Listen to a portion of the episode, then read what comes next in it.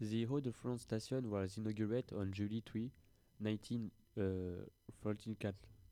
It is loca located between Amiens and Saint-Quentin, and is also called the best station because of the location of the middle of field.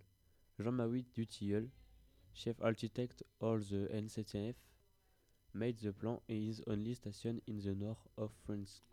That is serviced by the TGV. Today is welcome uh, 300,000 passengers per year. It allows to reach Charles de Gaulle Airport, go to Marseille on the Alps, or to Amsterdam, London, or Brussels.